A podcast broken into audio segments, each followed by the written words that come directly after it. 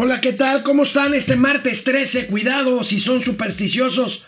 ¿Sabes por qué el martes 13 es de mala suerte? Porque entre más me acaricias, más me embruteces.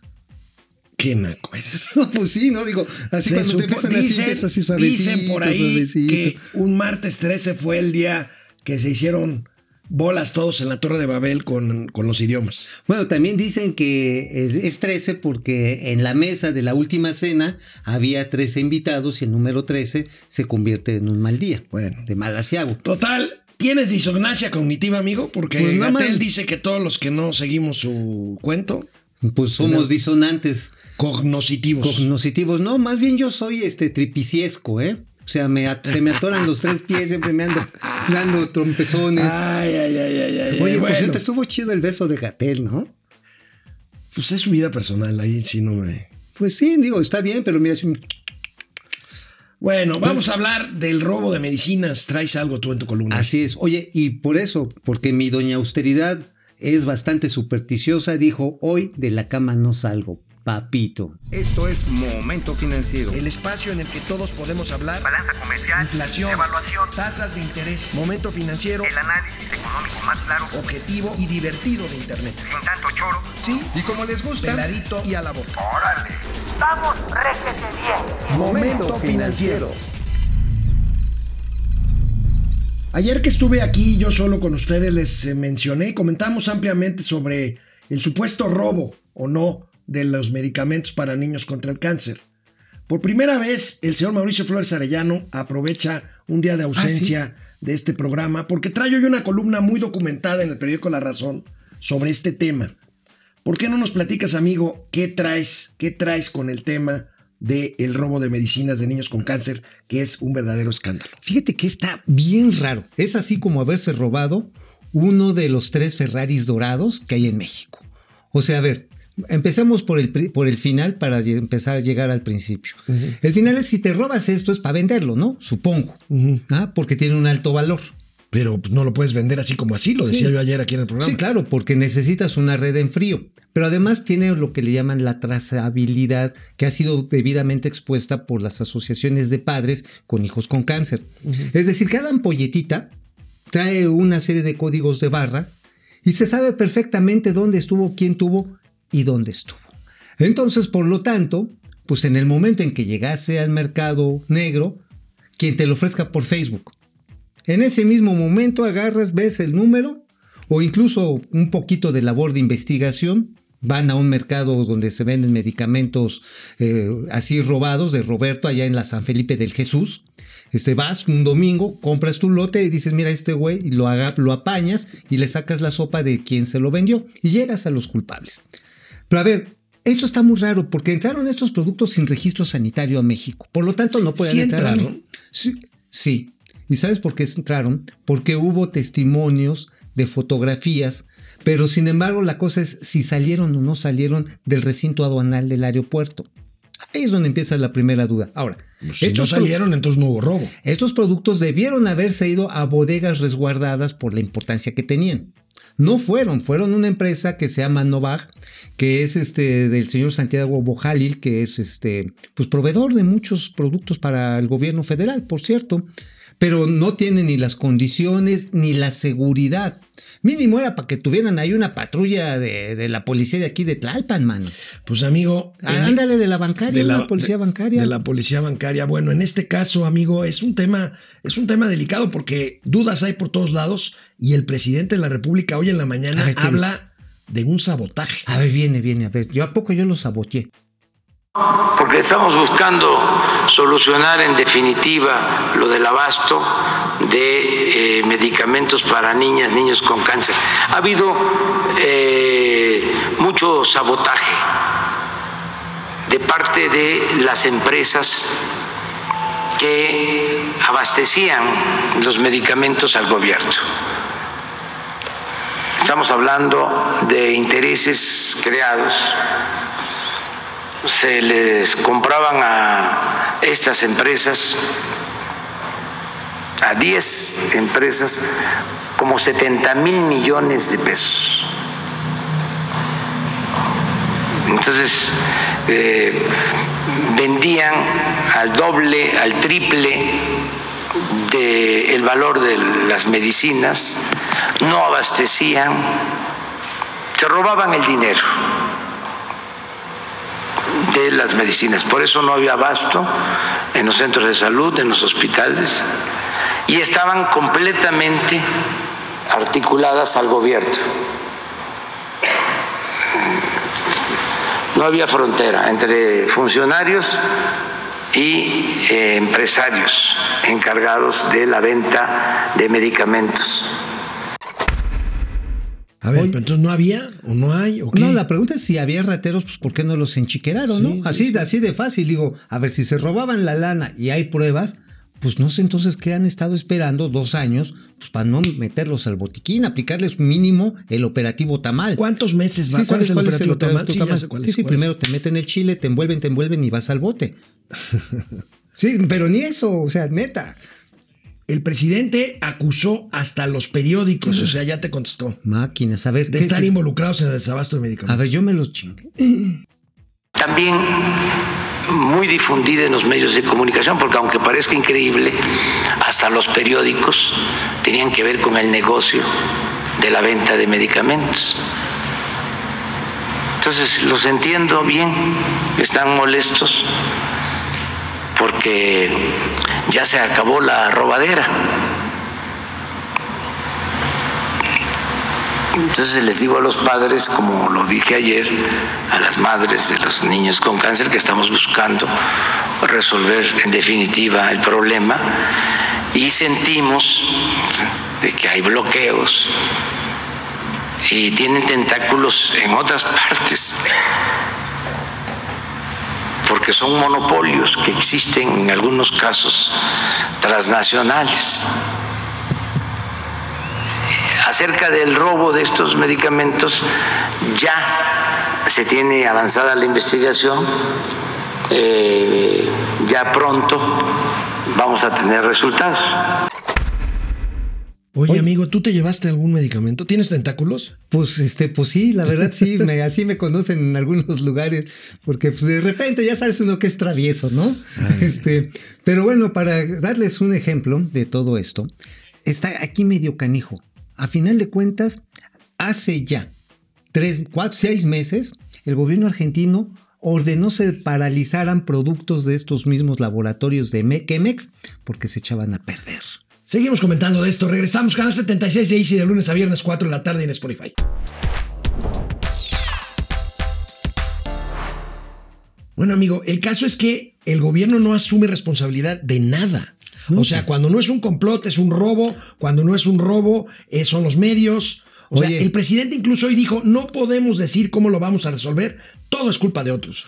El presidente echa la culpa también a empresas nacionales y extranjeras que bloquean al gobierno, es lo que estabas diciendo. Pues sí, finalmente, pues es como cuando llegas a la escuela, no llevas la tarea y dices, no, maestra, lo que pasa es que el perro se comió mi tarea, ¿no?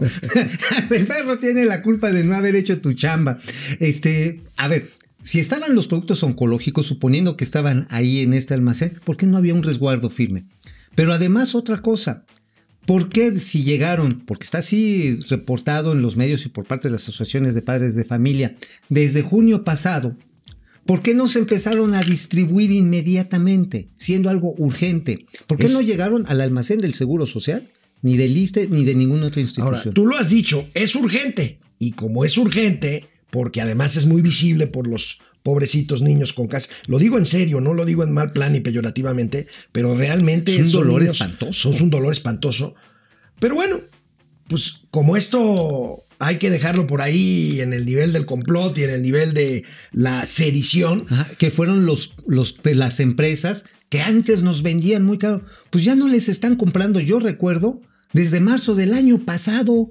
Y esto lo importaron ellos, ahí no tiene nada que ver ninguno de los que las fabricaban. Pero eso sí, amigo, pero eso sí, todavía no hay vacuna del COVID, ¿Pero qué? ya están presumiendo de que ya estamos comprándolas. Ah, caray, sí, A yo ver. creo que, a ver, viene, viene, viene. A ver, quiero verlo, quiero verlo. Vamos a recibir 51 millones de dosis de COVAX, 34 millones de Pfizer, hasta 34 millones de Pfizer, hasta 77 millones de AstraZeneca y hasta 35 millones de CanSino.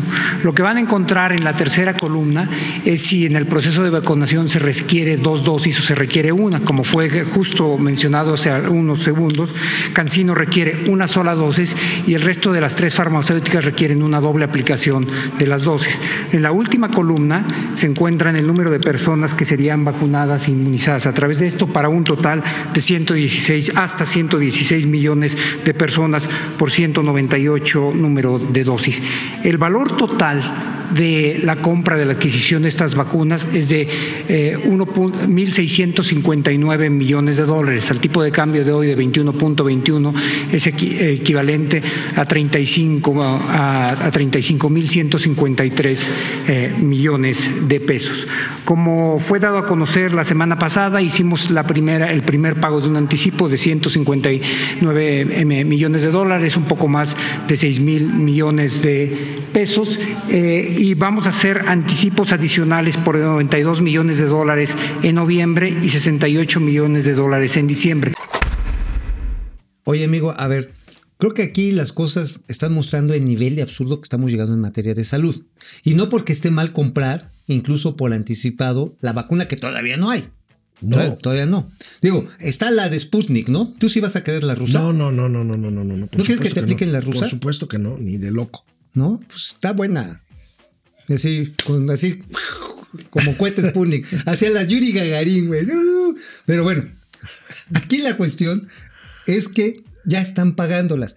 El asunto está en que se les está haciendo bolas con los medicamentos que no hay. Y peor tantito, a ver, si robaron productos así tan importantes como los oncológicos, ¿qué va a pasar cuando lleguen los gastrointestinales, las pastillas anticonceptivas que va a comprar la UNOPS? Y que van a llegar al puerto de Veracruz y el quien sabe los va a agarrar y los el va. quién sabe. El quien sabe lo va a introducir, valga la redundancia, lo va a introducir a algunos lugares del país. ¿Van a llegar esos cargamentos? Bueno, pues vamos a hablar aquí, mi amigo el ruso Gargarín y un servidor, de otro tema. Defiende, defiende la Secretaría de Hacienda los fideicomisos. Fíjate, este todavía no es un capítulo terminado. No, falta el Senado, no. falta el Senado por aprobar, pero ¿cómo estarán las presiones, amigo? ¿Cómo estarán las presiones y cómo estará impactando en la opinión pública todo lo que estamos comentando aquí, pues en nuestros espacios y en los medios este, impresos sobre el tema de los fideicomisos? Que ayer el secretario de Hacienda y Crédito Público subió un video de siete minutos para explicar por qué se suprimen los fideicomisos. Vamos a ver, Vamos un- a ver un- vamos a ver un- una parte de este video. Hola, buenas tardes. En las últimas semanas hemos asistido a una discusión muy álgida sobre si la posible desaparición de los fideicomisos va a afectar los recursos que van a programas tan importantes para el país como educación, cultura, ciencia, deporte, salud, protección de víctimas. Yo he venido insistiendo en la- cada oportunidad que he tenido que la desaparición de los fideicomisos no va a poner en riesgo un solo peso de los recursos que llegan a estos programas. Sin embargo, estamos convencidos de que esta es una preocupación legítima y que por lo tanto requiere una explicación adecuada y es parte de lo que voy a tratar de hacer en estos, en estos minutos. Permítanme empezar por señalar que cuando uno ve cómo se ejecuta el gasto, hay dos mecanismos básicos a través del cual el recurso público sale a los diversos programas. Uno es el presupuesto, es decir, una dependencia, por ejemplo, la Secretaría de Comunicaciones y Transporte o la SEP hacen el pago a un proveedor, etcétera, y lo que hace esa secretaría, esa dependencia, manda una orden de pago a través de la TESOFE y de ahí cae directamente al beneficiario último. El otro mecanismo es a través de un fideicomiso, cuando la misma dependencia ordena a la TESOFE que vaya un pago a un fideicomiso. El dinero se queda ahí y después el fideicomiso hace un pago. Para ser completamente claros, la mayor parte de todo el gasto, por mucho, se ejecuta a través de la vía, eh, de la vía presupuestal. A ver, la explicación aquí básicamente del secretario es que los fideicomisos son intermediarios y no sirven. No son intermedios. No son intermediarios, son instrumentos que sirven para inversión de objetivos específicos. Para ordenar la distribución de objetivo de recursos para objetivos específicos. Ahora, a lo mejor yo le podía comprar al secretario cuando dice, bueno, es que luego el dinero ahí se quedaba y obviamente pues no siempre se ejercía, se quedaban sentados sobre los recursos, así como 700 veces cuando vas a Pueblo, porque ya no haces nada. Este, Pues sí, puede pasar eso, pero para eso están los consejos de administración de los fideicomisos para que se propugne en la debida aplicación de los mismos. Bueno, ¿y qué creen amigos y amigas? ¿Qué? ¿Se acuerdan de Marielena Vázquez Álvarez, perdón, Marielena Álvarez Builla, Builla. o Builla? Ah, Directora Builla de CONACIT. ajá. Ella es una de las principales impulsoras de la desaparición de fideicomisos. Ahorita que regresemos del corte, vamos a tener datos de un periódico de circulación nacional que documentó cuánto dinero recibió ella como investigadora de los fideicomisos No, bueno, que ahora pero- quiere desaparecer. No, pero pues es que ya llegó a donde quería llegar y además ahí comen re bien. Acuérdate que también hubo algunos periodicazos muy divertidos. Ah, con el comedor también el ahí, comedor, las así, carnes así, y, sí, no, todo. y el tibón que te gusta y todo el ándale, sí, el timbón, así, órale, papá. No, no, está- están buenas las, las comilonas ahí eh, en la gente más revolucionaria Ahorita que y comprometida de regresemos, este país. recuerden, canal 76 de Easy de lunes a viernes, 4 de la tarde, tenemos, tenemos una sorpresa que todavía... Pero ya merito, ya merito. Ya merito, ya merito, les vamos a decir se- una Se sorpresa. está acercando así. Gracias, gracias a ustedes, sobre todo que nos siguen, que nos escuchan y que nos ven. Y que nos Momento aguantan. financiero, economía, negocios y finanzas, para que todo el mundo les entienda. Hasta Buila.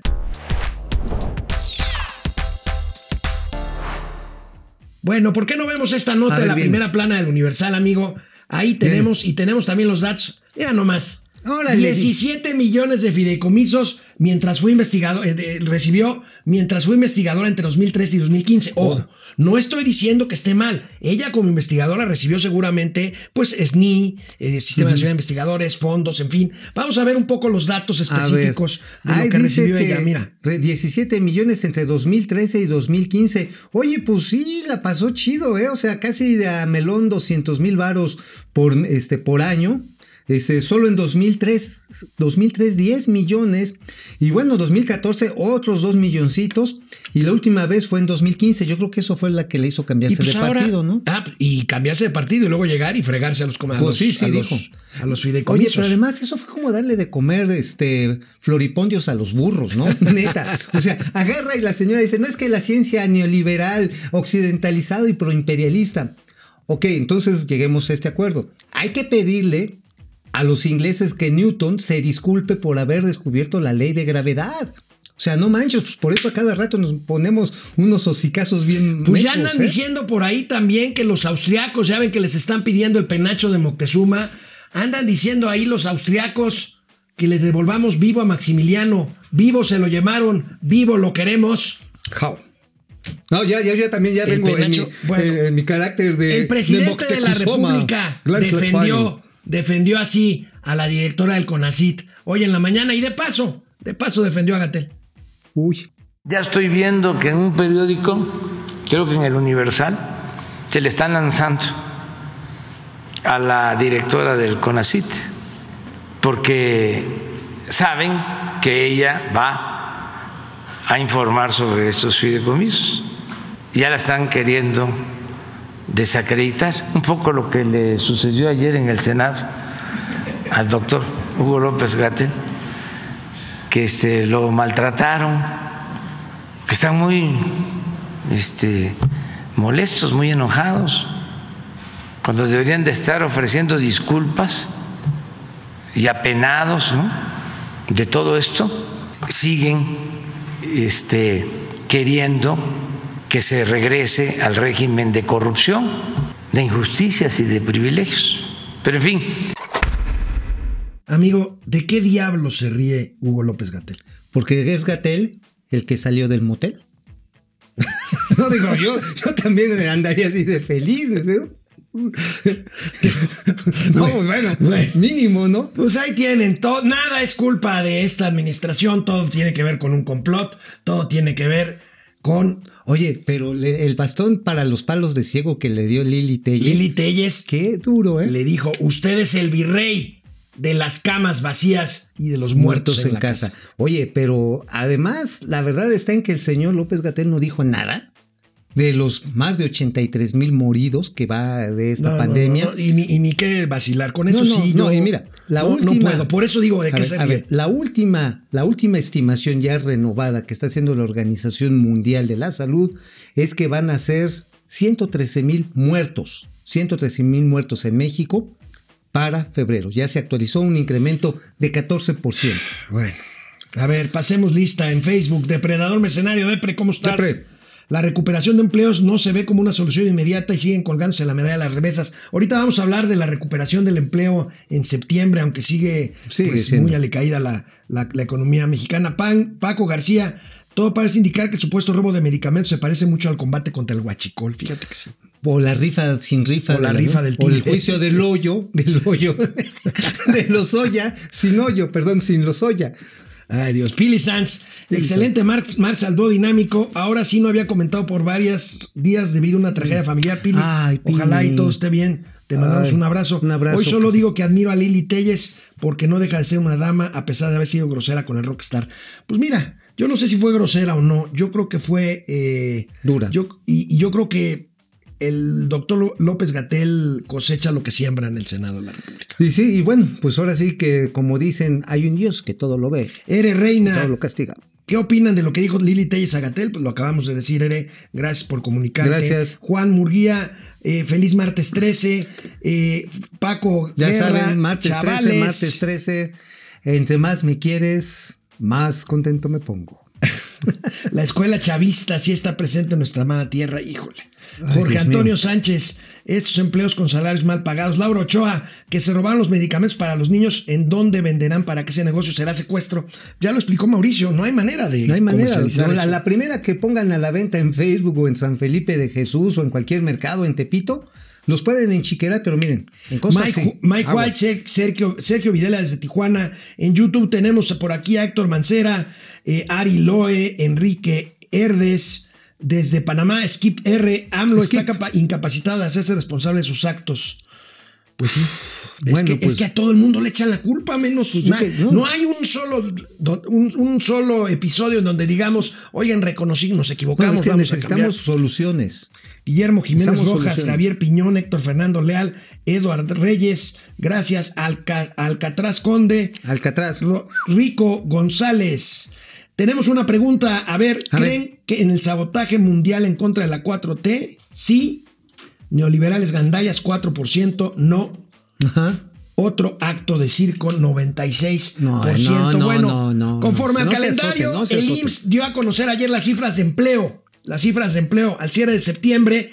Se crearon en el mes de septiembre 113.850 puestos de trabajo. Esta es una buena noticia, pero veamos la comparación y ahí es donde ya nos metemos en problemas, amigo, porque pues anualmente el, el rezago es de 865 mil empleos. Exactamente, y estamos, no estamos aquí sin considerar que hay un millón de empleos cuando menos necesarios para crear cada vez que la población empieza a llegar a la mayoría de edad a necesitar a trabajar. Es decir, el déficit de trabajos en el sector formal es de un millón ochocientos sesenta y cinco mil puestos de trabajo. Yo diría que casi dos Tenemos millones. otro cuadro del, Por favor. del IMSS, ahí lo tenemos, mira nada más, ahí lo vemos anual y pues ahí vemos que no hay nada que celebrar, amigo. Sí, no, realmente qué bueno que empieza a rebotar, pero como lo decía uno de nuestros amigos que escribió hace un rato, son salarios bajitos, Sí. sin prestaciones muchas veces, en el sector informal como se está recuperando el empleo. Y por cierto, la Organización Mundial del Trabajo dio a conocer un estudio el día de ayer, lo vamos a difundir aquí posteriormente, en el que informa que hay dos y medio millones de trabajos en México que están en riesgo de desaparecer por la desaparición de las empresas. Oye, y el consumo dejó de recuperarse, se recuperó ligeramente en agosto, en julio y en agosto, en septiembre se vuelve a pasmar y la manufactura se debilita. Yo creo que ahí viene el segundo, el segundo golpe, ¿no? Es que este sí es el, rebo- el rebrote de O sea, la crisis económica. El rebote por haber abierto la economía después de haber estado cerrada y el rebrote cuando ya las cosas se ven como son y como van a ser. y por las medidas rebrutas que se han tomado o no se han tomado para impulsar. Bueno, bueno, pues aquí tenemos ya el penacho de Moctezuma en México y el, pen- el señor Mauricio Flores que lo porta orgullosamente. Nos vemos mañana. Vamos, réjete bien. Momento financiero.